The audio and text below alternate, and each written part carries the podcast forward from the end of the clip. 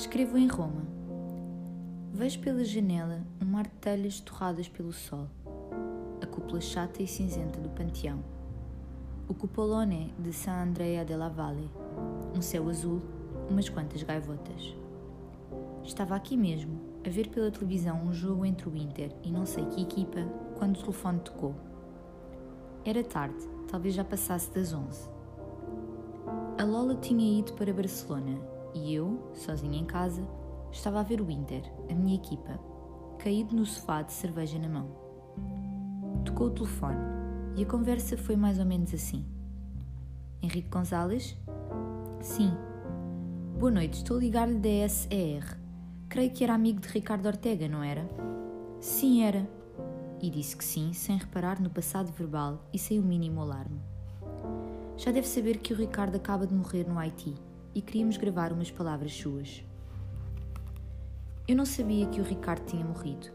Não sabia de nada. E disse outra vez que sim, que gravassem, que fizessem o que quisessem. E balbuciei quatro coisas sem saber nada, sem pensar nada, sem sentir nada. Telefonei logo depois à Isabel. A Isabel estava a chorar. Falámos. Eu continuava a não sentir nada e a não entender nada. Alguém do jornal me telefonou a pedir umas linhas. O mesmo que com o Júlio Anguita. Umas linhas. Escrevi como se escreve o obituário de um amigo. Mal, depressa e sem vontade, porque não há nada a dizer. Nasceu em tal sítio, fez tal e tal coisa, foi um bom jornalista e um homem íntegro. Imaginei a pessoa que teria talvez um dia de escrever umas poucas linhas depois da minha morte. Os jornalistas de fundos têm direito a umas linhas fúnebres, porque são ou foram empregados da casa, da mesma forma que os empregados de um bar têm direito a uma cervejita. E tive pena dela. Com um pouco de sorte, a pessoa em questão mal me conhecerá e o texto será breve, correto, digno. Passei horas a olhar pela janela, as telhas e as cúpulas na penumbra.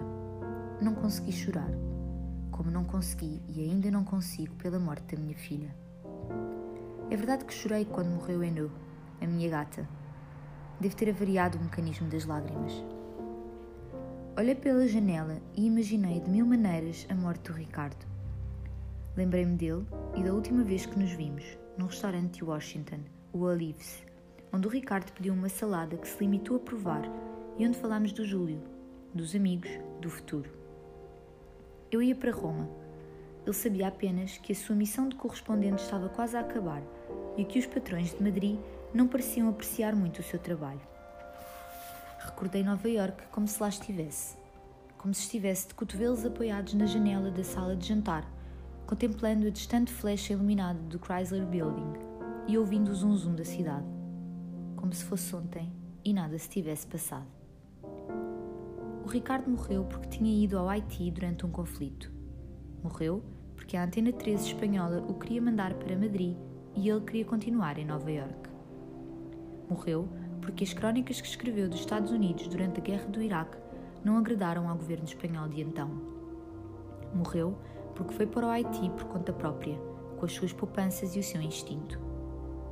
Morreu porque tinha passado uns meses muito difíceis no seu apartamento da Village. Morreu porque, ao contrário dos outros, como eu, era incapaz de voltar ao hotel quando começavam os tiros.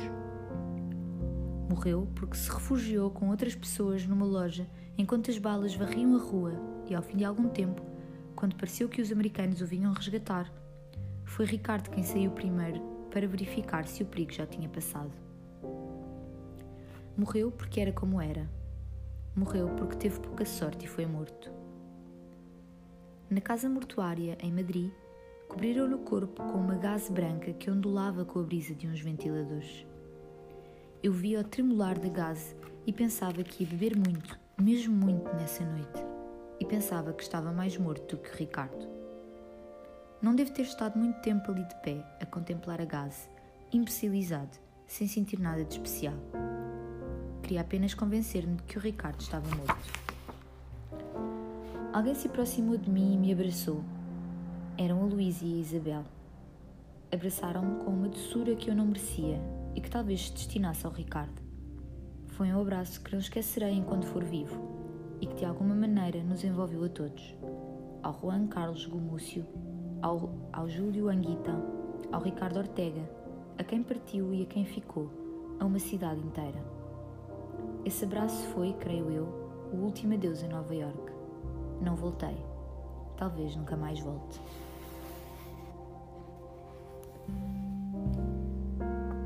PS. Voltei, claro que voltei. Na semana passada estive lá. Fazia muito frio, como na minha primeira viagem.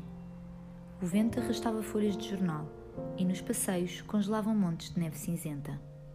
Revi Ideia e dei um salto ao meu antigo bairro, onde o White Horse e o Blind Tiger propunham uma oferta irrecusável. Tinham de ser três cervejas, uma pelo Juan Carlos, outra pelo Júlio e uma terceira pelo Ricardo. Também eles, suponho eu, teriam voltado. Nova York continua a ser um turbilhão de almas, um caudaloso rio humano. Para entender certas coisas não são necessárias línguas, nem experiência, nem memória. Basta abrir a janela e ouvir o rugido da besta. Roma, 24 de fevereiro de 2006.